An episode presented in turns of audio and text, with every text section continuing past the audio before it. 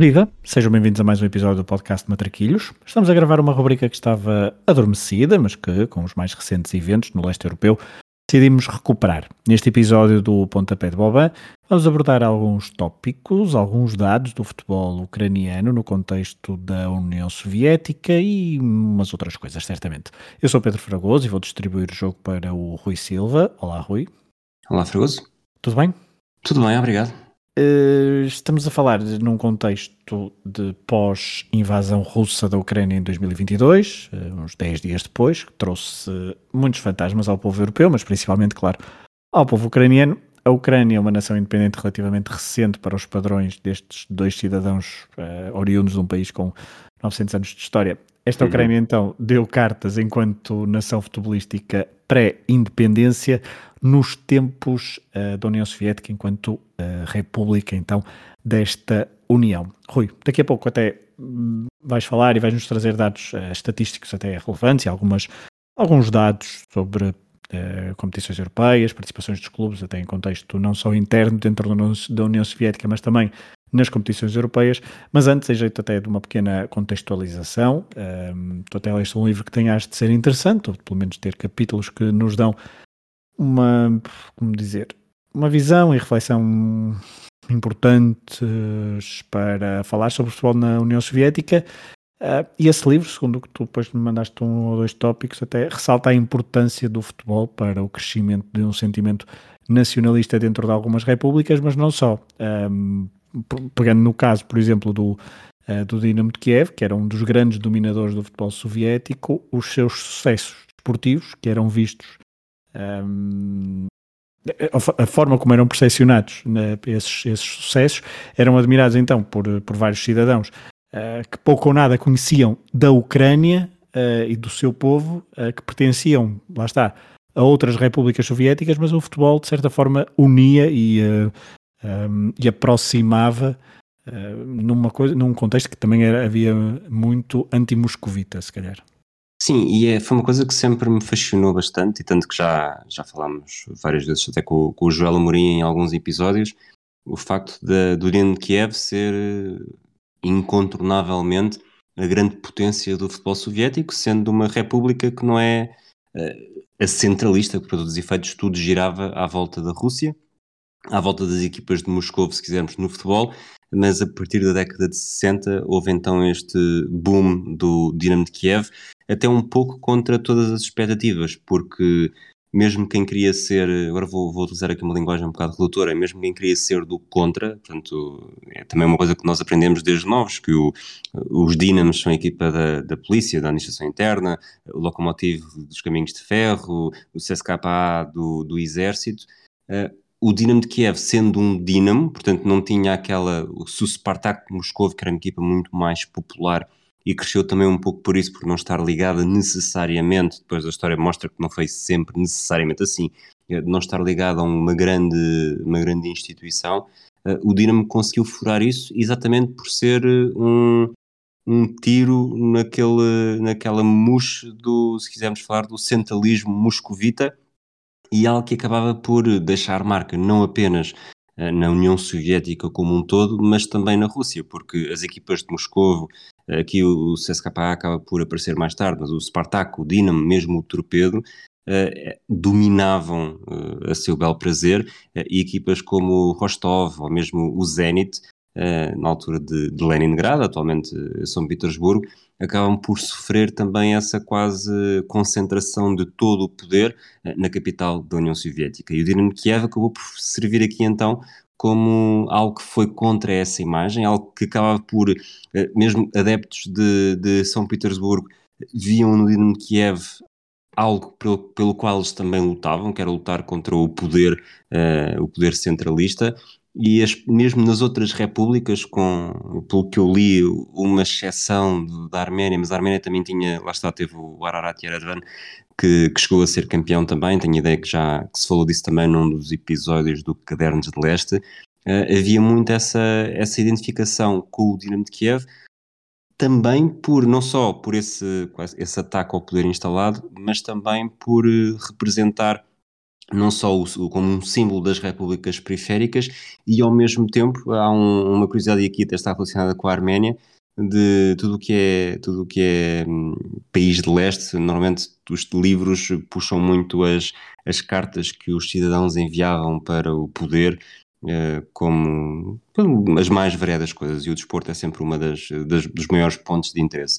E havia cartas que queriam saber exatamente qual é era a identidade de dois jogadores uh, ucranianos porque tinham apelidos uh, que poderiam facilmente ser identificados como de, oriundos da Arménia. Na verdade, um era russo e outro era ucraniano, mas também havia muito esta identificação quase transnacional se houvesse um jogador da Arménia a jogar pelo Dinamo Kiev, algo que depois, na verdade, estive a ver também os títulos de 75 e 86 na Taça das Taças eh, eram quase exclusivamente ucranianos, em 75 há um russo na final, mas de resto é sempre ucranianos mas até isso serviria como essa identificação para contra, lá está, sempre o, centralismo moscovita. Na União Soviética hum, era praticamente, e há essas citações, e há essas referências e essas analogias com uma, uma, uma espécie de Liga dos Campeões da, da, da, da altura, só do campeonato da, da União Soviética. Uh, foste fazendo aí esse perfil, e para, para os ouvintes terem uma ideia, o Dinamo de Kiev é de facto o, o clube com o maior número de vitórias um, ehm, no campeonato da União Soviética. Não é por muito, pois não, face ao, não. ao Shakhtar. Ao Shakhtar, ao Spartak, desculpa. Sim, o, o Dinamo Kiev acaba com, com 13 e o, o Spartak com 12. Com 12. E o Dinamo Moscou com 11. Exato. Uh, depois segue-se o CSK com 7 e, uh, de Moscou e o Torpedo Moscou com 3. Portanto, há aqui uma, uma, aqui uma preponderância moscovita, mas é, então é furada por, esse, um, por esses títulos do Dinamo de Kiev que começaram em 1961, terminaram em 1990, tem vários em, na década de 60, de 70 e de 80, uh, termina por 11 vezes em uh, segundo lugar, portanto é 11 vezes vice-campeão desta desta Liga uh, Soviética uh, e Rui também não deixa de ser engraçado uh, que fora de Moscou falamos da, daqueles clubes, o Spartak, o Dinamo CSK e o Torpedo, o Lokomotiv nunca foi campeão soviético, creio, e, um, e fora de Moscovo dentro da Rússia também não há uma não há outros clubes muito fortes porque só o Zenit Leningrad é que consegue na altura em 1984 furar então o domínio moscovita no que diz respeito a campeonatos da União Soviética conquistados por equipas russas, porque depois temos o Dinamo de Kiev e temos uh, alguns clubes de, de outras uh, repúblicas, como já fomos uh, dizendo. O Dinamo Tbilisi, que também falamos num, num dos cadernos de, de, leste, por duas vezes. O, o Dnipro, ucraniano. O Ararat Yerevan, que tu referias há pouco, em 1973. e também o Dinamo de Minsk, outro, outro assunto que já falamos também no caderno de leste, num episódio exclusivo, em, em, dedicado a, a isso. Uh, e, portanto, temos aqui a Ucrânia também com alguma uh, força fora de, da Rússia, apesar de, se calhar, nos últimos anos, já no século XXI, o clube mais, ucraniano com mais destaque, e daqui a pouco falaremos sobre isso, o Shakhtar, em contexto de, de campeonato soviético, só conseguiu um vice-campeonato. Dois. Sim, há, Desculpa. Faltou-te ainda outra equipa ucraniana, o Zoria, na altura Zoria. conhecida como Voroshilovgrad, que agora é Lugansk e que agora está Exatamente. nas bocas do mundo. Que foi campeão em, em 72. E aqui, para mim, o mais interessante é, é um bocado fazer aqui uma comparação que pode ou não fazer sentido, mas de certeza que ajudará a perceber também. É um pouco quase o futebol eh, pré-Pinto da Costa e pós-Pinto da Costa, porque há mesmo uma mudança de, de quase de, de poder, o, de, o equilíbrio de poder porque o Dinamo de Kiev é campeão em 1961 pela primeira vez e é o primeiro campeão não russo. Portanto, até o campeonato tinha começado em 1936, na altura até havia, chegou a haver mais do que havia o campeonato de, da primavera e o campeonato do outono, portanto não são necessariamente um título por ano, e até 61 os campeões tinham sido sempre russos. Portanto, quando o Dinamo de Kiev vence pela primeira vez, o Dinamo Moscou já tinha nove títulos, o Spartak sete e o Torpedo um. A partir daí realmente tudo muda e muda numa altura em que há quase uma, uma massificação do, não só do interesse do futebol, mas também do acesso eh, ao futebol. Eu essas estatísticas por acaso não, não anotei, mas há uma proliferação de, da televisão, o aparelho televisivo uh, na década de 60 uh, eh, enorme, o que faz com que e isto também ajuda a que haja esta identificação com o Dinamo Moscou, todas as, o Dinamo de Kiev, de todas as repúblicas periféricas, que é uh, exatamente quando as pessoas começaram a ter mais acesso ao futebol, que não apenas aquele do seu, no seu estádio, de clubes mais locais, ou mesmo do que liam nos jornais que nunca tinham o mesmo impacto, uh, podiam ver na televisão, e quando começaram a ver na televisão foi quando o Dinamo de Kiev apareceu, uh, vence em 61, depois nessa década 66, 67 e 68, na década de 70, 71, 74, 75 e 77, depois vence em 80, 81, 85, 86 e 90. Portanto, se fizermos um mesmo um, um, ponto de corte em 1961 e analisarmos apenas nestas últimas uh, três décadas, que, que, sendo de 61 a 91 são 30 anos, uh, eh, 31 anos neste caso, 31 campeonatos, uh, 31, 31, 31 anos, 32 edições de campeonato, porque há um, há um ano na década de 70 em que volta a ter dois campeonatos se virmos aí, a Rússia uh, acaba por ser completamente engolida pela Ucrânia e não apenas pelo, pelos títulos do Dinamo Kiev, mas sobretudo porque nesses 32 campeonatos uh, o Dinamo tem 13, a Ucrânia tem 16, uh, eh, a Rússia tem 12. Portanto, aí a Ucrânia acaba por ser, durante estas últimas três décadas de futebol soviético, mesmo a grande potência e, obviamente, alicerçada no Dinamo, porque lá está, os números não mentem. Se vemos mesmo só os títulos do Dinamo, são 13, contra os 12 da Rússia. Se virmos de uma forma muito mais abrangente e na história do futebol soviético, aí a Ucrânia tem 16, a Rússia tem 34, mas é um bocado. Epá, é, é, como, voltando à comparação com, com Portugal, é, o Sporting tem 19, 23 títulos, como quisermos, mas grande parte deles, a esmagadora maioria, foram até 53, depois a partir daí foram anos de mundiais uh, até 82 uh, e pouco mais do que isso, depois 2002, 2021. Uh, e aqui há mesmo, a Rússia dominou muito e desde os primeiros, uh, logo na década de 30, havia o Dinamo Kiev estava em segundo lugar, o próprio o Shakhtar, uh, que na altura não, não era conhecido por Shakhtar Donetsk, era Shakhtar Stalino, também esteve lugares no pódio, mas não conseguiam os títulos. A partir do momento em que houve essa abertura, houve aí sim um, um domínio gradual do Dinamo de Kiev, que depois tem muitos fatores a influenciar. Tornou-se também, à sua maneira, um clube do povo. Curiosamente, por aquilo que li, e esse é o melhor espelho da atualidade, é que o Dinamo Kiev era, era quase a equipa da Ucrânia, exceto no sul e na região do Donbass, portanto, as regiões que são mais, mesmo nos anos 90, quando houve a declaração da independência da Ucrânia, uh, houve maioria em todos os, todos os oblasts, em todas as regiões, mas a, tanto na Crimeia como na região do Donbass, uh, os números não passaram dos 60%, enquanto em todos os outros foram superiores a 90%. Portanto, era já nesta altura uma região com uma predominância de russos, em que o, a relação com o Dinamo de Kiev não era tão forte. Uh, e aqui as televisões, uh, os títulos, o, a própria entrada do Valery Lobanovsky, como vamos ver mais tarde, a presença nas, na, cada vez mais dominante nas seleções, fez, tornou deste Dinamo de Kiev um verdadeiro tubarão, tanto que eu não vivi Uh, com grande consciência na década de 80, mas acho que o Dinamo de Kiev era a grande bandeira do futebol soviético, mesmo não sendo da, da sua República Central.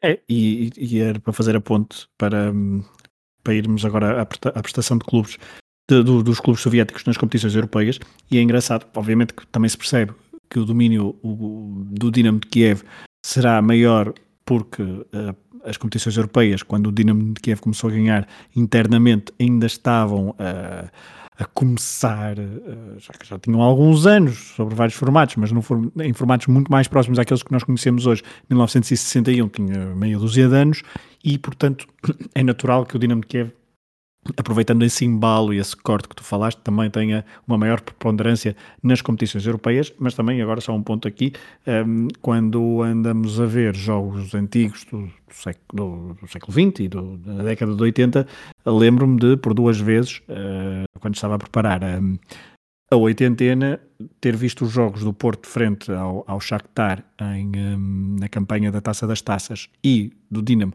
frente à, do Dinamo na, na, Taça dos Campeões Europeus 86 87 e os, os, quer os escritos, no caso do Diário de Lisboa, quer os comentadores da, da RTP, uh, falavam sempre o futebol soviético e isto e falavam sempre uma equipa soviética, o que, o que estava correto, mas para uh, pessoas da nossa geração que uh, o Dinamo Kiev associa claramente a futebol ucraniano, é sempre essa é, é, sempre engraçado ouvir essa essa referência, mas de facto era um expoente máximo do, do futebol soviético na Europa e obviamente que um, tu tens aí as contas mais, uh, mais pormenorizadas, mas creio que a, a, União Soviética teve 17 clubes na, nas competições europeias. Uh, o primeiro foi o Dinamo de Kiev, uh, a primeira vez, a primeira temporada acho que foi em 65, 66, a última temporada, Correto. obviamente, 91, 92.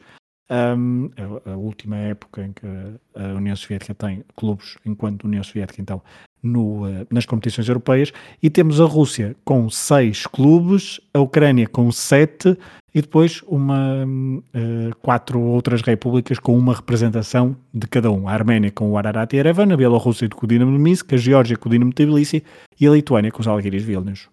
É, foi exatamente isso que disseste, que acho que a estreia aqui do Dinamo de Kiev, portanto, já tínhamos 10 anos de competições europeias e por alguma razão, uh, que é até compreensível tendo em conta os, os obstáculos que foram vistos, tendo em conta, nem todos os países começaram logo a competir nas competições europeias, a União Soviética só entrou em 65, 66, uh, precisamente com o Dinamo de Kiev, na altura na Taça das Taças, em que eles chegam aos quartos de final, acabam eliminados pelo Celtic depois de eliminar o Rosenborg e o Coleraine da Irlanda do Norte, e de facto acaba por ser aqui mais uma mais um promenor a, a tornar eh, o Dinamo de Kiev nesta grande potência, porque mesmo quando não tivesse havido muitas oportunidades para isso, mas mesmo quando eram as equipas de Moscou uh, a ter a hegemonia, não, não conseguiram participar nas competições europeias, o que acaba por, uh, a União Soviética termina sem um único título e com apenas uma final de uma equipa russa na, na UEFA. E, e como tu disseste, as, as 17 equipas da União Soviética, tu já disseste das outras,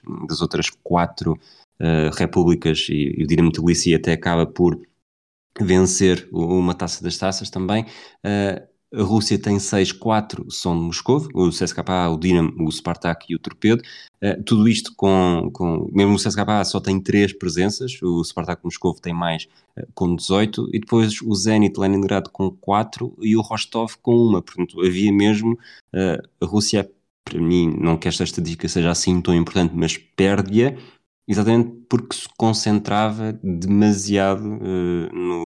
Moscou servia quase como um eucalipto do futebol russo, algo que hoje uh, acaba por ser assim também, porque hum, pensando assim rapidamente em equipas russas não de Moscou nas competições europeias com algum destaque, uh, tivemos o, continuamos a ter o Zenit, uh, tivemos o Anzi ali num período bastante curto. Depois o Rubinho e o Krasnodar.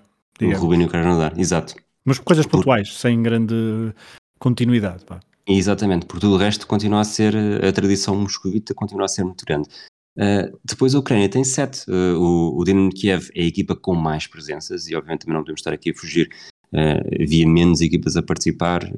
o Dinamo Kiev, se estamos a falar de um período em que o Dinamo Kiev era sobretudo ou vencia a taça ou vencia o campeonato, portanto tinha mais probabilidade de estar sempre a competir. Portanto faz 21, 21 edições, está basicamente todas as edições com os falhanços pontuais, portanto tem mais três do que o Spartak Moscou mas ainda assim uh, não seca assim tanto, porque Shakhtar com 5, o Chernomorets de Odessa com 3, uh, eh, o Dnepr, Dnepropetrovsk também tem uma, uma eliminatória com o Benfica já na, na parte final, tem 6 presenças, depois Karpati, Metalist e o tal Zoria, na altura Zaria Voroshilovgrad, com uma, portanto havia já uma tradição ucraniana no futebol muito grande e apesar de ser claramente, sobretudo nesta altura, o Shakhtar só, só aparece claramente já no período, no período pós queda da União Soviética, havia uma maior,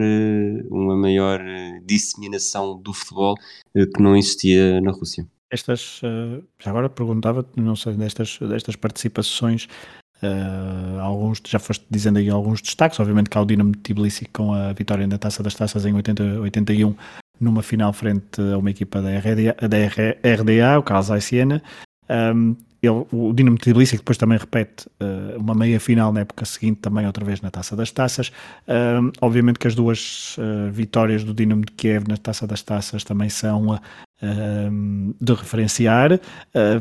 Tem ali aquela participação que estiveram às portas estiveram por duas vezes às portas da, da, da final da Liga dos Campeões da Taça dos Campeões Europeus em um, 76, 77 frente ao Borussia de Mönchengladbach perderam depois de ter eliminado o Bayern Munique. Em, hum, em 86-87 perderam frente ao Futebol do Porto e não chegaram à final frente ao Bayern Munique. Uh, tem também, obviamente, a vitória na Taça das Taças que, que, que estávamos a falar há pouco. 3-0 ao Atlético de Madrid em 86 e ao Ferencváros. Ferencváros também acho que é 3-0, não é? Um, uh, que sim, ou 2 ou 3. 75, exatamente. Uh, mas nos clubes, russos, nos clubes russos, sim, de Moscovo, é engraçado que o Dinamo, creio que é o único que tem final. É, ele perde a final da Taça das Taças contra o Rangers em 72, portanto acaba por ser a primeira final de uma equipa soviética na UEFA, mas depois tudo o resto uh, conseguimos entrar, encontrar aqui o Dinamo Kiev está no topo em várias componentes que queramos analisar. Portanto, foi a única equipa a conseguir títulos, eh, múltiplos títulos, portanto, uhum. aqui acaba por levar a melhor sobre o Dinamo Tbilisi, e mesmo se pensarmos apenas na, na nata das natas na taça, na, na taça dos campeões europeus, uh, chega a duas meias finais da taça dos campeões europeus, como tu uma, é? disseste, né? e o Spartak só uma, uh, em 91, depois tem várias presenças em quartos, mas uh, lá está, foi só isso, e o, o Dinamo acaba por ser aqui o, o maior expoente da forma que quisermos. E, e, sendo certo que há bocado falávamos de, das equipas diferentes, ainda assim havia um domínio da Rússia, porque a Rússia tem, se contarmos cada presença de cada uma das equipas, a Rússia tem 49 presenças na UEFA contra 38 da Ucrânia, mas depois eh, se virmos, eh, se analisarmos quase caso a caso, a Rússia até desiludiu um pouco, porque pronto, temos o Dinamo com a final das Asas Estados em 72, depois tem uma meia final Uh, sempre da, a Taça das Taças era uma, era uma competição muito Sim. fadada para equipas soviéticas. Uh, o Dinamo teve uma meia final nesta competição em 78 contra o Áustria de Viena e desta competição em 85 contra o Rapid de Viena, portanto parece o Sporting que na década de 90 também não estava bem com equipas austríacas. Uh, o Torpedo nunca passou dos quartos de final, duas vezes na Taça das Taças e uma vez na Taça UEFA. E, e depois o Shakhtar até está acaba por ser aqui uma segunda grande equipa a segunda grande equipa ucraniana, uh, nesta altura, sobretudo. Uh, atingiu os quartos de final da Taça das Taças em 84 contra o Foco do Porto. Uh, e o Dnieper tem dois quartos de final, Taça dos Campeões Europeus contra o Bordeaux em 85 e novamente Taça dos Campeões Europeus contra o Benfica em 90. Portanto, apesar de estarmos muito centrados no Dinamo Kiev, temos aqui dois, um braço direito e um braço esquerdo, o Shakhtar mais mais do lado russo, tanto que o, o, atual, não sei se é atual proprietário, mas já foi proprietário, o Rinat Akhmetov, acaba por ser bastante ligado uh, ao, ao, círculo de, ao círculo russo e oligarca de mais uh, próximo de, de Putin, uh, enquanto o, Dnieper acaba por ser de uma zona de maior implantação ucraniana e, e são aqui dois braços, um pode ser direito, o outro pode ser esquerdo, que acabam por ter eh, competições que não ficam muito aquém do, das outras grandes equipas uh, russas, neste caso. Depois, obviamente, falámos do Dinamo Tbilisi, o que já conseguiu, o Dinamo Minsk foi três vezes a, quartos final, o Ararat Yerevan uma vez nos quartos de final, portanto nada de, de muito uh, destacado e no, o representante lituano foi longe o pior, os Algiris Vilnius só vence uma eliminatória em duas presenças. Uma das ideias uh, que até uh, tu já falaste num episódio com o Joel Amorim, o Football of Fame da União Soviética, não é? Do, do Lobanovsky. Sim. e agora passamos para esse ponto, uh, diria, olhando para a União Soviética enquanto seleção, porque muitas vezes, principalmente ali na década de, de 80, talvez, eh, muitas vezes olhava-se para o Dinamo de Kiev quase como se fosse uh, praticamente a, União, a, seleção da União Soviética. Um, a União Soviética, enquanto, enquanto seleção, tem a sua primeira grande conquista em na altura o, o, o, ouro olímpico era, não, não era como, como hoje em dia, portanto pode-se considerar ainda uma, uma importante conquista, até porque em 1956, quando conseguem o ouro em Melbourne, ainda não havia Campeonato da Europa, os Mundiais ainda estavam também numa, numa fase não diria embrionária, mas a dar os primeiros passos e, e a Ouro Olímpico em Melbourne, 1956, foi o primeiro grande triunfo da União Soviética em futebol. Depois, quatro anos, uh, quatro anos depois, então, em 1960, uh, a União Soviética consegue vencer o, o primeiro europeu de, de, seleções, numa fase final, a quatro, na altura em Paris, com um gol de Podenelnik, e, um, e até um, nos primeiros anos, nas primeiras edições de europeus, a União Soviética dá-se bastante bem, porque é campeã europeia em 60, é vice-campeã em 64 e depois em 72, e depois é novamente vice-campeã em 1988, na, na, sua última grande participação num torneio de, de, seleções. Nos Mundiais, participa pela primeira vez em 1958, chegou uma vez às meias finais, em 1966, em Inglaterra, depois perdeu até o jogo frente a Portugal para a atribuição do terceiro e quarto lugares. Uh, não se pode dizer que faça, uh, enquanto União Soviética, mais prestações nos Mundiais, porque passa sempre a fase de grupos. Uh, não esteve, foi, desde 58 a 90, falhou dois Mundiais, que foi, o, foi, falhou os dois Mundiais de 74 e de 78. Sim, e aqui é um bocado, vou utilizar aqui a expressão pagar o acesso porque se o Dinamo de Kiev e a Ucrânia começou a dar cartas na década de 60, eh, houve um, um delayzito no que diz respeito à seleção. Eu também fui, fui à procura disso, obviamente no, na altura quando falámos com, com o Joel Mourinho sobre a União Soviética no, no Football of Fame, uh, e posso já dar estes, esses valores até para não me perder muito, os jogadores do Dinamo de Kiev no Mundial de 86 jogaram 67,8% dos minutos, no Euro 88 a porcentagem subiu para 68,4% e no Mundial 90 baixou drasticamente para 34,9%. E todas estas uh, fases finais foram com o ucraniano, o Valery Lobanovsky, uh, como selecionador. Depois, se virmos, uh, a forma mais fácil foi ir aos jogos do, do escolhi sempre um dos jogos, um dos jogos mais importantes, para não estar a fazer médias ou, ou contas a minutos, Uh, os, nos quartos de final contra a Suécia, no Mundial de 58, havia 10 russos e um ucraniano e o selecionador era russo. Uh, a final contra a Jugoslávia em 60, 7 russos, 3 georgianos e um ucraniano com selecionador russo. A final contra a Espanha no, no Euro 64, 11 russos com selecionador russo. O jogo contra Portugal em 66, uh, obviamente que aqui não confirmei, mas acredito que tenha havido, possa ter havido alguma rotação seis russos, três georgianos, um azeri e um ucraniano com selecionador russo. Agora, excluindo aqui um bocadinho, para não estar sempre a repetir tudo a mesma coisa, a ronda e o adversário, mas em 68, sete russos, dois ucranianos, selecionador russo. 70, quatro russos, quatro georgianos e três ucranianos com selecionador russo. É preciso ir até ao Europeu de 72, à final contra a República Federal da Alemanha, em que o selecionador é ucraniano, ainda não Lobanovsky, e temos seis ucranianos, dois russos, dois georgianos e um azeri. Uh, podemos uh, especular se isto foi apenas por um selecionador ucraniano, se foi por de facto estamos em 72 e o Dinamo de Kiev já está a dar cada vez mais cartas, mas a verdade é que os números depois também demonstram que cada vez tivemos mais bons jogadores ucranianos e obviamente haver um selecionador faz diferença, tanto que como o Joel explicou na altura do Mundial de 82, uh, eh, o comando técnico da, da União Soviética era um pouco como o do, de Portugal no Euro 84, em que havia quase um representante por república e havia ali um braço de ferro para dizer não, mas temos aqui a, temos aqui a nossa cota para preencher.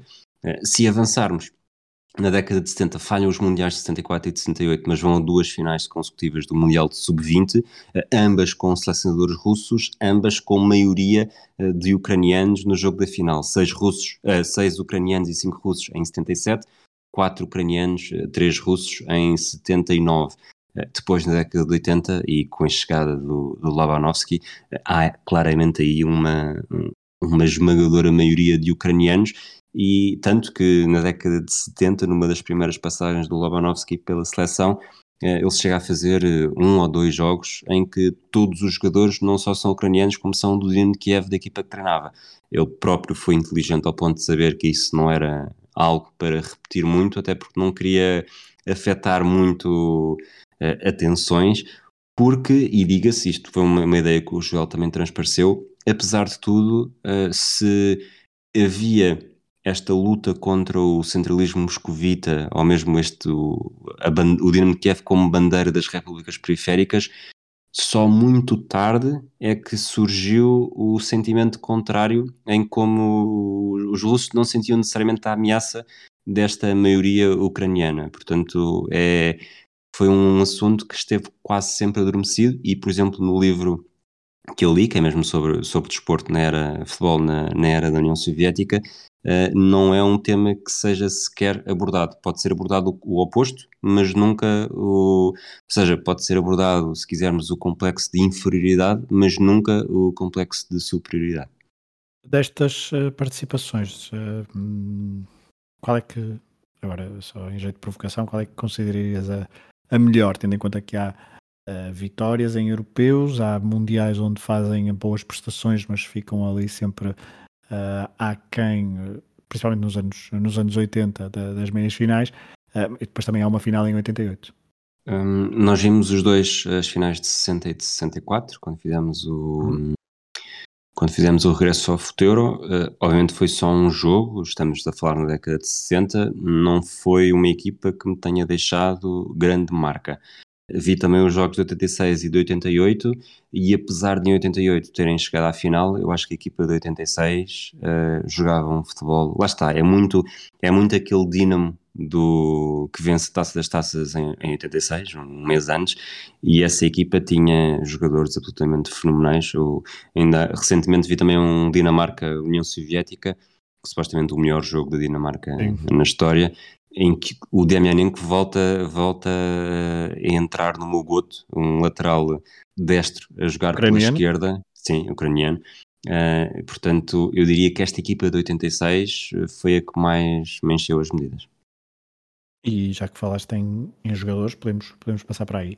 Uh, para os jogadores soviéticos, para, para os grandes um, para as grandes bandeiras, estavas a falar do, do Euro 60 e do Euro 64 onde de facto não cai no goto, como tu disseste, não tem, até aliás, nessa, nas equipas adversárias, na final, contra mais oposto, um, fica mais secularates, ficam mais um, ficam mais são, ficam mais na cabeça, não é? Uh, são, são jogadores que nos ficam mais na retina, apesar de, uh, e, e, acho que é o grande nome, apesar de Ponel Elnik ter feito o gol da vitória, acho que Yashin é o nome que uh, ultrapassa uh, e atravessa gerações até os dias de hoje dessa geração do futebol soviético de 1900, da, da, década de 60, porque depois quando entramos na década de 70 já temos outro tipo de jogadores e na década de 80 e é, é engraçado que uh, temos dois expoentes máximos, diria, nesta altura soviética do Dinamo de Kiev, Uh, pelas, pelas conquistas, porque Belanov e Bloquin vencem troféus individuais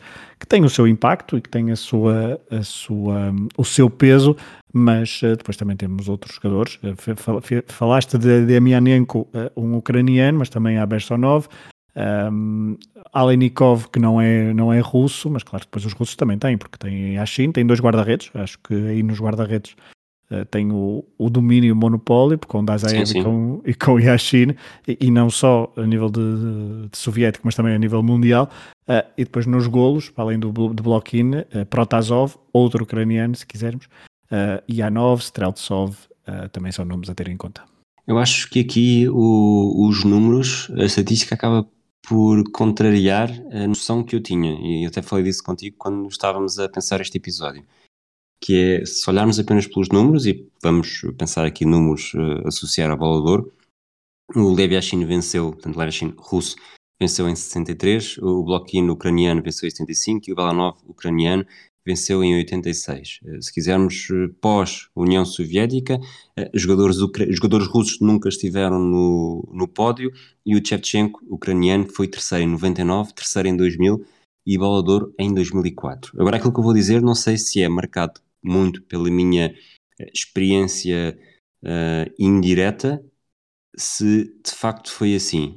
Portanto, lá está, nós não, não vimos este, estas décadas de futebol eh, soviético, mas a ideia que eu tenho é que os jogadores russos acabaram por assumir mais protagonismo até na história, na história mundial. Temos o Yashin, a Aranha Negra, algo que eu, que eu lembro de ter 6, 7 anos e ouvir um amigo do meu pai a dizer Aranha Negra, Aranha Negra, um dos melhores guarda-redes de sempre.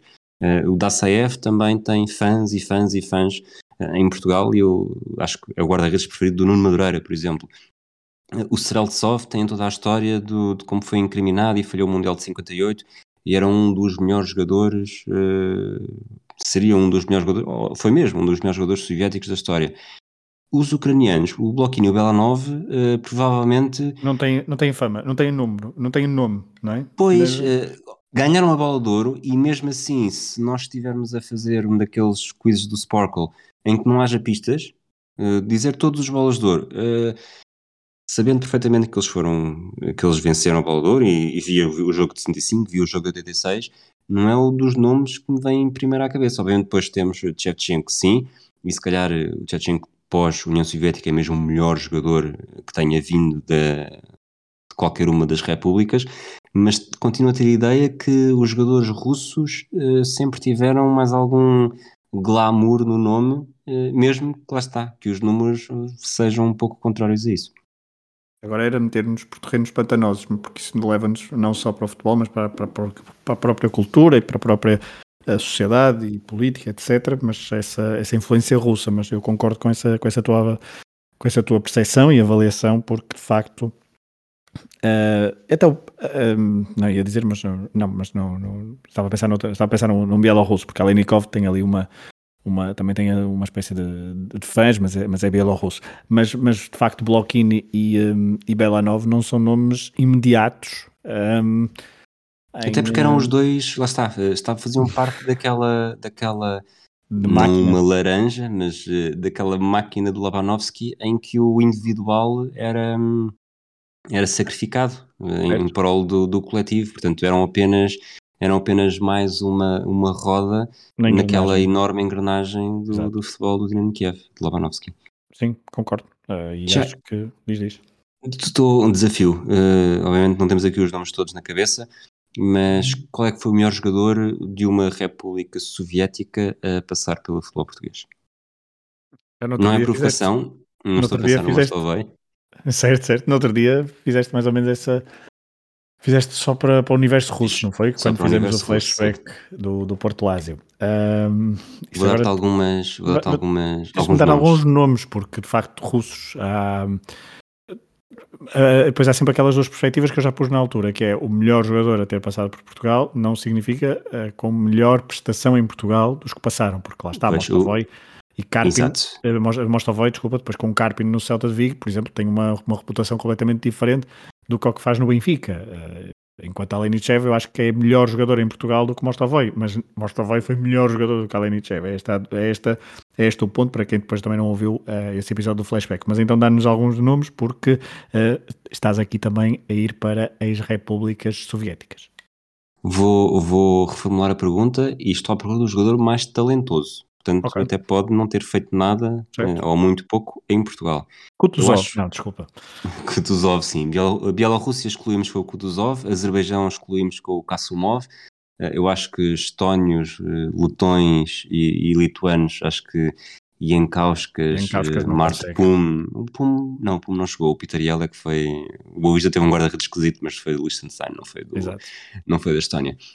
Mas eu acho, eh, se posso estar aqui a esquecer-me claramente de alguém, mas eu acho que esta lista, esta discussão vai reduzir-se a três nomes, eh, por muito bons, e talvez até tenham sido daqueles que mais deram a, ao futebol português, o Yuran e o, e o Kulkov, eh, e vou excluir o Ismailov, mas se quiseres pô-lo aqui na lista, põe à vontade.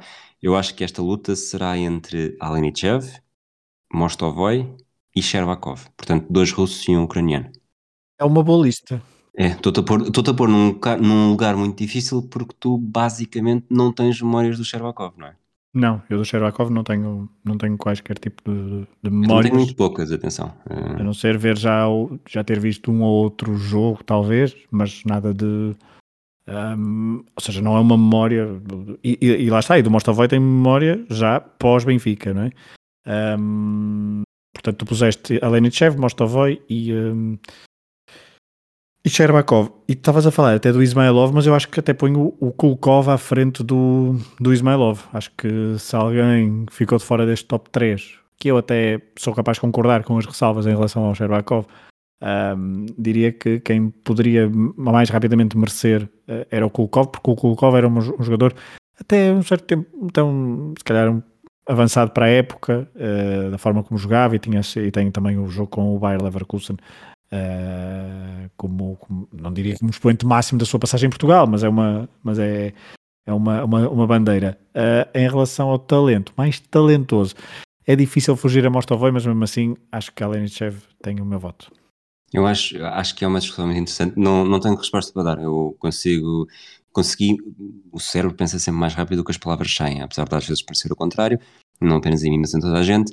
Mas eu consigo imaginar-me a dizer qualquer uma das três respostas e eu acho que pela magia, a mesma magia que o Manel Neves dá ao Mostovoi por uh, o que é que poderia ter sido, uh, eu acho que o, e o que é que poderia ter sido no caso dele, o que é que poderia ter sido o Benfica, eu acho que o Sherbakov tem muito isso, o que é que poderia ter sido no futebol, porque então com Sousa Sinta ele estaria quase destinado a, sair, a ser vendido, porque de facto tinha pormenores de, de estrela. E, e, lá está, foi uma, uma pena que não tenha conseguido dar, dar uso a tudo, se bem que lá, se quisermos puxar por aí também, por muito talento que tivesse, se calhar estaria destinado a ser um talento a Ayuran, em que haveria sempre algo a puxá-lo para trás, neste caso, uh, obviamente com um acidente de viação acontece a todos, até ao Ovchinikov ali na Krell, mas, uhum. mas talvez não fosse esse o único problema uh, para, para cortar as pernas de Sherbakov para um, isto agora não era piada e saiu, saiu bastante mal, mas uh, a puxá-lo um pouco para trás e a não deixar que conseguisse explorar, conseguisse explorar todo o seu potencial. Mas o, há uma parte de mim que quer responder a Sherbakov e quer, mais do que quer, querer responder a Sherbakov é que desejar que a resposta fosse Sherbakov. E não sei como é que não incluíste mais rapidamente o Ovchinikov nesse top, mas faço-te agora só uma pequena provocação antes de voltarmos à União Soviética. Se a Bulgária fosse uma antiga República Soviética, este top seria completamente diferente. Uh, para mim, e pela importância que foi ter um canhoto a jogar daquela forma no futebol português, uh, Balakov no topo, sem, sem dúvida nenhuma. Claro. E talvez Kostadinov, não sei se entraria, pelo menos ali. Era diferente, não é? Mas uh, talvez tenha sido mais. Por ter feito mais em Portugal, mais, muito é... mais em Portugal, acaba certo. por ter esse. Não é tão assim. talentoso, não é? Mas tenho, hum. se calhar foi o mais bem sucedido de todos, diria um, em Portugal e, um, e, porque também depois tem passagem pelo Bayern Munique, eh, elimina a França no Mundial 94, tem, tem os seus pontos altos. Mas voltando então e olhando outra vez para voltando à União Soviética um, e agora até saindo da União Soviética, faz de conta que caiu o muro de Berlim aqui neste episódio e, um, e há aqui uma o final da perestroika. Um dominó, sim. Um dominó, sim. E o, olhando para o pós-União Soviética, que são que é um universo que nós já dominamos no sentido afetivo da nossa, das nossas memórias, a verdade é que tivemos aqui, temos aqui uma, uma eu estava a fazer também a, a recapitulação das, dos sucessos desportivos, também já temos, já temos várias décadas, são mais de três décadas de participações uh, pós-soviéticas nas competições europeias e até temos uh, bons resultados, uh, se calhar diria até melhores resultados do que no, durante a União Soviética, dos, melhores não, porque não há tantas vitórias. Quer dizer, agora estou aqui a contar. Não sei ao mesmo número de vitórias. Ao mesmo número de vitórias, não é? Eh, há menos. Ao mesmo, ao mesmo número de vitórias, ao mesmo número de finais, mas há piores resultados na prova que mais importa.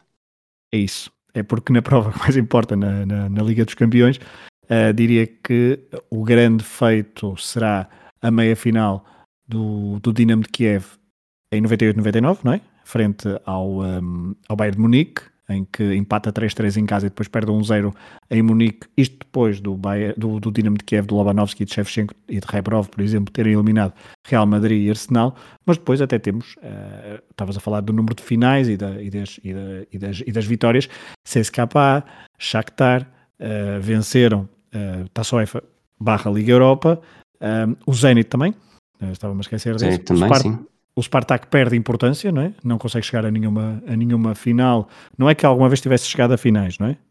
Mas, uh, mas perde, já não é o expoente máximo do futebol, uh, neste caso russo. Uh, o Lokomotiv consegue duas meias finais consecutivas da Taça das Taças, mas de facto, até o Dnipro tem uma final, um, da Liga Europa. 2015 contra o Sevilha. Contra o Sevilha, só que foi azar, foi, foi frente ao Sevilha. um, e de facto é, e até o próprio Dinamo de Kiev, esse sim é que uh, diria, com o facto de não ter vitória, uh, Rui perde aqui um bocadinho o, a liderança na, nas campanhas europeias das ex-repúblicas soviéticas pós-queda da, da União. Sim, e aqui obviamente que os resultados na Liga dos Campeões pioram porque a própria, claro, a própria estrutura da competição está radicalmente diferente e torna-se muito mais difícil, porque uh, temos os, uh, olhando aqui rápido os melhores resultados, os quartos de final do CSKA em 2010 contra o Inter, os quartos de final do Spartak em 96 contra o Nantes, portanto aqui ainda, ainda era uma ainda altura fase, sim, mais, sim, mais fácil. Um mais simples, mas ao mesmo tempo a fase em que seria mais simples foi a fase em que as equipas uh, ex-soviéticas mais sofreram, porque a economia de, das repúblicas, nas no, as novas repúblicas independentes sofreu imenso. Uh, houve uma razia, obviamente depois também ajudado pelo Lei Bosman, e, e, o próprio Dinamo Kiev sofre com isso. O Dinamo Kiev está em 91, 92 no grupo com, com o Barcelona e com o Benfica, uh, e depois uh, só no final da década é que volta a dar um ar da sua graça, porque tem ali um período muito, muito fugidio, uh, e lá está, tem os quartos de final da Liga dos Campeões em 98 contra as Juventus e em 99, como disseste, uh, é eliminado pelo Bayern nas meias finais, porque de resto, uh, quarto final acaba por ser o melhor resultado que uma equipa russa ou ucraniana pode almejar alcançar, e acho que mesmo a curto, médio prazo não vejo, quer dizer, a curto, médio prazo... É, curto, médio prazo não, até estavas a falar da questão económica, uh, guerra à parte, terminando, porque há algum dia a terminar, as próximas duas décadas, diria, ou pelo menos década, década e meia, uh, a não ser que haja uma, uma reviravolta e uma, uma, uma, mudança muito drástica da situação política e económica daquela, daquela região, os clubes de futebol vão obviamente sofrer. Vão, vão sofrer, vão, acho que já estavam, já estavam em sofrimento. Em declínio, claro Sim, o, o estão em décimo lugar no ranking, chegaram a estar à frente de Portugal. E, e não há muito por não há muito por onde puxar porque não é só as coisas já eram difíceis como eram, mas depois eh, aparece um Paris Saint-Germain, aparece um Manchester City que acaba por afunilar ainda mais a oportunidade para uma, um clube vindo de fora deste, deste top uh, que consiga, consiga bloquear uh, furar ali aquele, consiga furar o bloqueio e aparecer no topo, porque obviamente o, aqui o Porto em 2004 uh, eh, conseguiu porque se quisermos falar um lote de favoritos talvez na altura estivesse em 6, não sei, assim um número por alto, e hoje em dia o lote de favoritos, obviamente que perdemos muitos italianos, mas, mas temos mais ingleses, temos mais temos os espanhóis, temos o, o Paris Saint-Germain, uh, temos o Bayern que acaba por ser uma presença constante, portanto a margem para aparecer alguém de fora é muito, muito, muito escassa e, e acho que aqui, as equipas russas que já estavam a sofrer, equipas russas e ucranianas também, que já estavam a sofrer por si só, eh, depois disto é quase um, um atestado de, de, incapacidade. Estão, estão talvez fadadas para a Liga Conferência, não sei, quando, quando puderem voltar a competir, mas não vai, vai ser um, um caminho difícil. E vê-se o Zenit teve os seus períodos eh, que parecia que poderia ali uh, ameaçar um, uns quartos, quando foi eliminado pelo Benfica em 2016, por exemplo, uh, mas rapidamente o investimento também secou um bocadinho e nunca conseguiram dar aquele derradeiro salto, salto que agora acho que se vai, vai tornar cada vez mais difícil porque mesmo o, o puxar jogadores com talento uh, vai ser eh, bastante, mesmo que estejamos a pensar daqui a 5, 10 anos, vai ser muito, muito complicado. Pode-se dizer que o futebol russo vai perder gás? Exato, quase, quase ao mesmo nível, à mesma proporção que o resto da Europa. Em relação a estas campanhas, uh, eu, eu diria, pelo menos na minha percepção, é que olhando para as, as equipas uh, das ex-repúblicas soviéticas, que aqui nas competições europeias, claramente dominados por russos, por equipas russas e ucranianas, eu diria que o Shakhtar é quem tem o melhor uh, palmarés e que mesmo que hum, olhando para, para a crueza dos números, até se calhar mesmo que, não, mesmo que não fosse, eu diria que pelo facto de pelo que conseguiu e pelo que uh, jogou e também pelo facto também daquela fornada toda de brasileiros e de, e de Mircea Luchesco ao longo de, de, vários anos, acho que isso fica muito mais na, na retina uh, do, dos adeptos de futebol e acho que será a equipa mais recordada, creio, uh, desta, desta época, deste período que estamos aqui a, a analisar agora, recordando que ganhou a Liga Europa em Liga Europa, ou acho que ainda era Taça UEFA, não é? 2008-2009, frente ao Sim. Werder Bremen numa final em Istambul, eh, com jogadores como Piatov, Cherná, Fernandinho, Jadson, Ilcinho, William, Luís Adriano, treinado, obviamente, por Mircea Lucesco.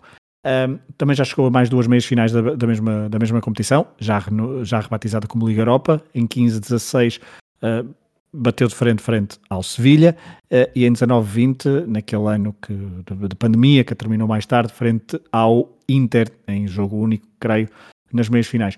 Mas, eh, Rui, olhando para, olhando para o Shakhtar, mas esquecendo o Shakhtar, que eu acho que é a equipa que mais, uh, que mais nos vamos lembrar, Uh, apesar de os nostálgicos dos, dos, anos 90 olharem para o Dinamo de Kiev de, fantástico de Lobanovski, de Rebrovich, de Shevchenko, uh, é verdade é que temos aqui CSKA, uh, quase pequenos apontamentos de CSKA com uma vitória, em Alvalade, claro, o Dnipro com uma final, que falávamos há pouco, frente ao Sevilha em 14-15, e o Zenit com também uma vitória da, da Taça UEFA, frente ao Rangers. Isto depois de eliminar Bayer Leverkusen e Bayern de Munique.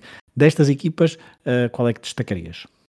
Eu acho que o, CSKA, por vencer, uh, quando venceu a Taça UEFA em 2005, foi o primeiro título europeu de uma equipa russa.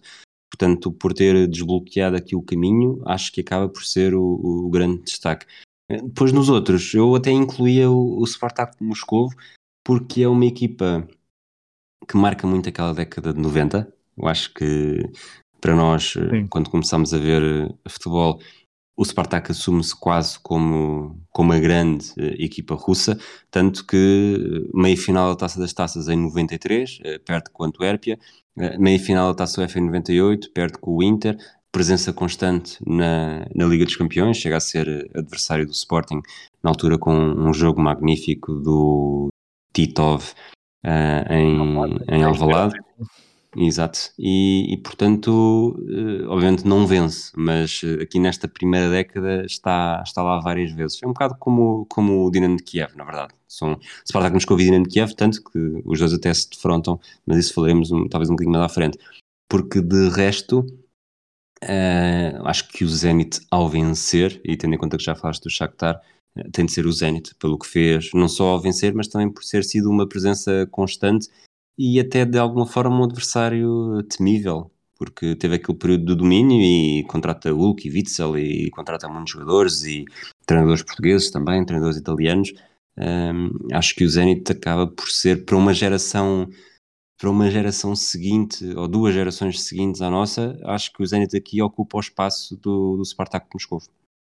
É porque diria tem aquela ligação com a Rússia do Euro 2008 eh, que é uma base importante.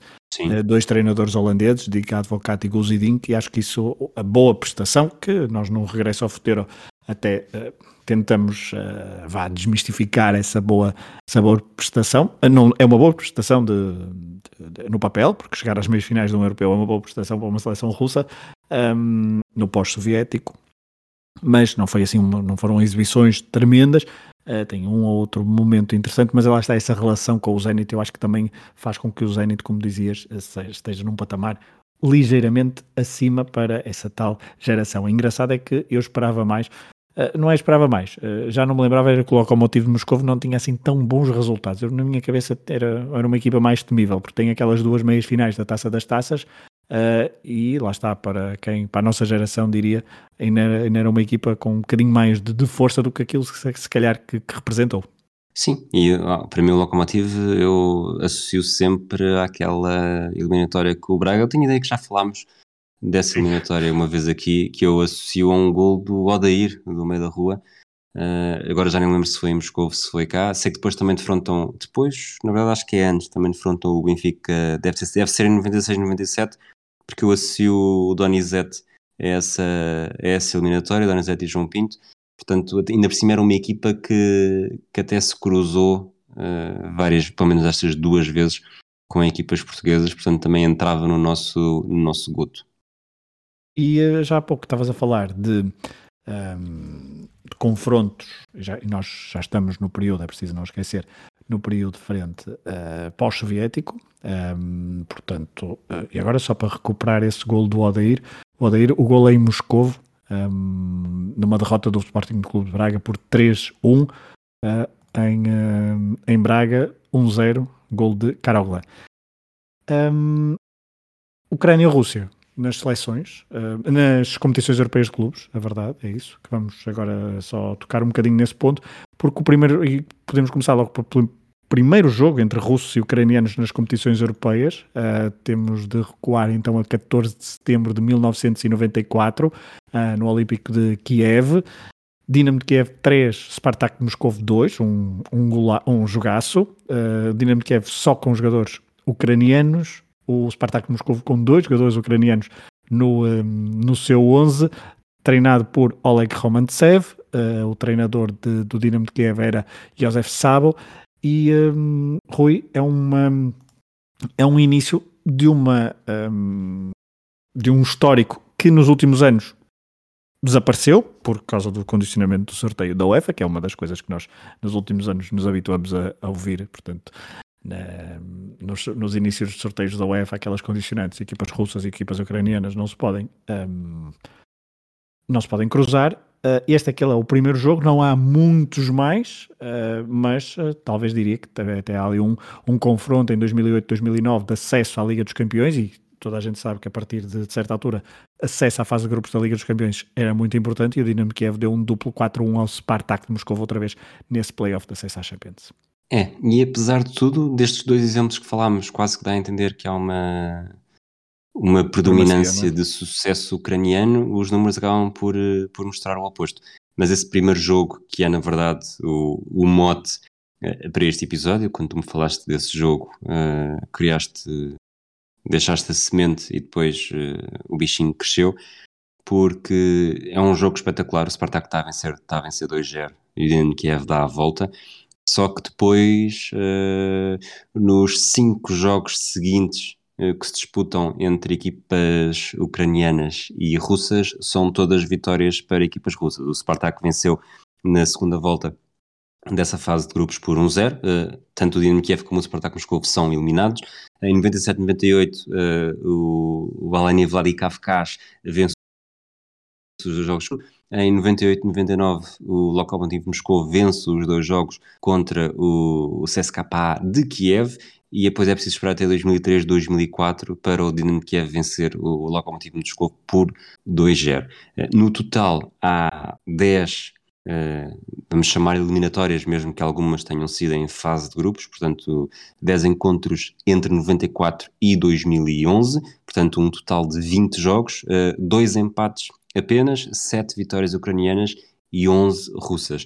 Uh, quatro destes, portanto, quatro dos 10 encontros foram em fase de grupos, seis em eliminatórias, e nas eliminatórias o representante ucraniano só conseguiu seguir em frente por duas vezes essa que tu já disseste, uh, do Dinamo Kiev frente ao Spartak Moscou em 2008-2009, e na mesma temporada o Shakhtar Donetsk contra o CSKA de Moscou, mas aqui na, na quarta ronda da, nesta altura da Taça UEFA, quando estava a caminho... Viria a vencer, exato. Viria a vencer, exatamente. Portanto, foram, foram vitórias saborosas, mas foram poucas.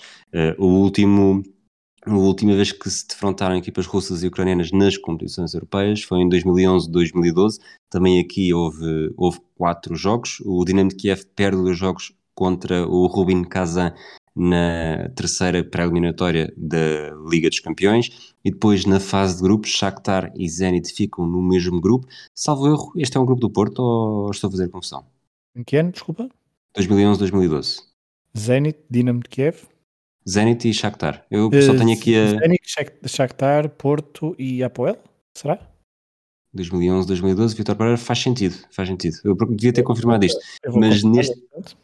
Ok, neste ano o Shakhtar empata em casa, começa por empatar em casa com o Zenit a dois golos e depois em São Petersburgo, vitória russa por 1-0 naquele que é então o último jogo entre equipas russas e ucranianas nas competições europeias. E confirmo, Zenit, Shakhtar, Porto e Apoel, por ordem de classificação, uh, de forma surpreendente, Apoel, Zenit, Porto e Shakhtar uh, Donetsk. Era o Porto de Vitor Pereira, campeão da, da Liga Europa em título, mas que não conseguiu apurar-se para a fase de grupos da Liga dos Campeões, da, para, para os oitavos da Liga dos Campeões, caiu para a Liga Europa, onde foi depois eliminado pelo Manchester City. Um, portanto, vamos, eh, estávamos aqui no, no confronto entre ucranianos e russos, que nas, no âmbito de competições europeias não deverá haver tão cedo, acreditamos, uh, e ao pouco estávamos a falar então do primeiro jogo, e só como curiosidade, aquele primeiro jogo a 14 de setembro de 1994 para a fase de grupos de, do Grupo B da Liga dos Campeões, 94-95. Uh, do lado do Spartak tínhamos, um, por exemplo, Dmitry Alenichev, que já falamos uh, há pouco. Os ucranianos que há pouco falava uh, são o, era o guarda-redes Dimitro Tiapushkin e o avançado Ole Naduda. Do lado do Dinamo de Kiev, os nomes mais sonantes uh, seriam uh, Oleg Luznik, na defesa, ou até o guarda-redes Shovskovski. Uh, Sergei Rebrov, ainda jovem, entrou, um, foi suplente utilizado e marcou um golo. Quem bisou nesse jogo foi Viktor Leonenko. Também há Dmitry Mikhailenko também. Vamos agora olhar para uma perspectiva, continuar no, neste binómio Ucrânia-Rússia, mas ao nível de seleções, uh, Rui, e não só, eu estava, também fiz aqui só um pequeno levantamento rápido sobre um, o confronto da Rússia frente às, às outras antigas repúblicas soviéticas. Uh, frente à Rússia, uh, tu depois até falarás melhor, o, o, saldo é mais uh, positivo, diria, para a Ucrânia, creio, mas uh, é engraçado que, frente às outras repúblicas soviéticas, frente à Bielorrússia, a Rússia nunca fez nenhum jogo oficial. frente ao Cazaquistão, tem duas vitórias no apuramento para o Euro 2000. Frente à Lituânia, também só houve amigáveis, portanto, não houve nenhum jogo oficial. Frente à Estónia, a Rússia tem quatro jogos, três vitórias e um empate. Frente à Letónia, um empate e uma vitória. Frente à Arménia, três vitórias e um empate. Frente à Moldávia, um empate e uma vitória. Frente ao Azerbaijão, duas vitórias e dois empates, sempre fora. Portanto, a Rússia nunca venceu no Azerbaijão. E falta uma uh, república, que é a Geórgia, uh, que conseguiu, dentro destas todas, vencer, ou ser a única a vencer a Rússia num, em casa, 1-0 na qualificação para o Euro 2004. E depois, lá está, a Ucrânia e a Rússia eh, só se defrontaram duas vezes na, no apuramento para a fase final do Euro 2000 e aqui também a história é um bocado, um bocado engraçada. A Ucrânia vence 3-2 em Kiev, portanto quase uma reedição do 3-2 do Dinamo ao Spartak uh, cinco anos antes. E depois, no, na última jornada do grupo, em Moscovo, uh, se a Rússia vencesse, ficaria em primeiro do grupo, em vantagem na, em vantagem no confronto direto sobre a França. A França, não é? Exato. E eliminaria a Ucrânia, que ficaria em terceiro. Só que uh, Shevchenko empata muito perto do final, portanto, a França foi primeira, eh, foi primeira, a Rússia acaba eliminada na terceira posição, o segundo lugar da Ucrânia dá-lhe direito a ir ao playoff, um playoff que acabaria por perder contra a Eslovénia, exatamente. Uma curiosidade deste jogo em Moscovo é que nas bancadas, portanto estamos a falar de 1999, eh, nas bancadas, um, vou chamar-lhe jovem, Vladimir Putin. Vai chamar jovem, claro, então na altura. E acho, acho bem, estás no Discord, tens de ser sempre muito diferencial com certas e determinadas pessoas. Bom, para onde é que vamos? Só, já agora, uh, portanto, estes foram os, foram os, únicos dois confrontos entre as duas seleções, o que não quer dizer que não se possa estabelecer aqui ainda outros graus de comparação entre as duas. A Ucrânia só tem uma presença no Mundial, em 2006, claro. uh, foi aos quartos de final, uh, presença em três europeus, todos a partir de 2012, 2012 consegue graças ao facto de estatuto de anfitriã, Uh, só em 2020 consegue um, um, resultado que se destaque com a presença nos quartos de final, 2020, que na verdade acaba por ser 2021. Uh, já a Rússia foi a quatro uh, mundiais neste período, 94, 2002, 2014 e 2018. única presença de grande destaque, tirando os cinco gols do Salenka em 94, mas em 2018, como anfitriã, atinge os quartos de final. europeus vai a seis acaba por ser um, um, um bicho competitivo, um monstro competitivo nas qualificações muito maior do que a Ucrânia, uh, consegue as meias finais em 2008, uh, já falámos aqui também muito à conta daquela geração de jogadores do, do Zenit, com Andrei Arshavin em maior destaque. É, porque é engraçado um, essa, essa, isso que tu falavas, dessa, desse bicho competitivo em qualificações e, e, Portugal sempre sofreu, sofreu uma outra vez, não é? Contra a, contra a Rússia, principalmente lá, não é? Diria. Sim. Aqui, até houve uma vez que houve uma, uma boa goleada. Uh, mas, um, mas a Rússia em, em, qualificação consegue, e mesmo em playoffs, quando, quando vai, é, consegue sempre chegar à fase final, mas depois chega às fases finais e não e desilude. É uma. Também a verdade é que diria que nunca é, raramente é apontada como como sequer como outsider.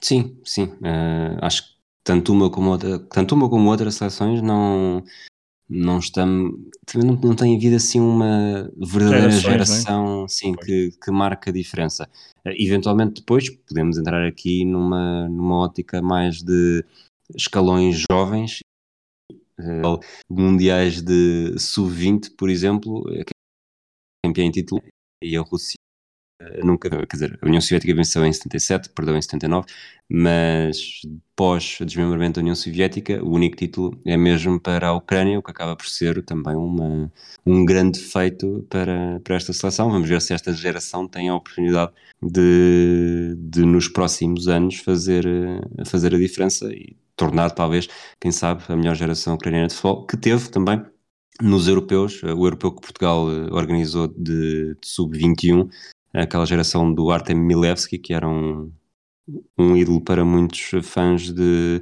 jogos de computador, em que atinge a final perdendo na altura contra os Países Baixos de classe Jan Huntelaar. No Bessa, não é? Tenho ideia que sim, mas não ponho as mãos no fogo. Hum, eu tenho ideia que sim, que é no Bessa. Já não me lembrei do ano. Será eu tenho ideia que foi 2006, mas pode ser 2007. Pois, 2006 ou 2007. Bom, mas isso são questões à parte. Uh, queres acrescentar mais alguma coisa ou achas que terminamos este, este episódio? Terminamos, terminamos. Terminamos, foi um episódio até, se calhar, diria mais longo, não sei o que é que tu estavas à espera, mas acho que foi, até foi, mas foi, foi longo, mas foi, foi uma boa viagem pela, por esta região, pelo futebol desta, desta região. Uh, e lá está, no Pontapé de Boban, a rubrica do, do podcast Matraquilhos, uh, trazemos futebol para explicar, às vezes, um bocadinho mais questões da, da sociedade e esperemos que tenham gostado então deste episódio. Mais episódios do Matraquilhos no vosso feed e também dos outros podcasts do Hemisfério Desportivo. Um abraço a todos e até à próxima. Até à próxima.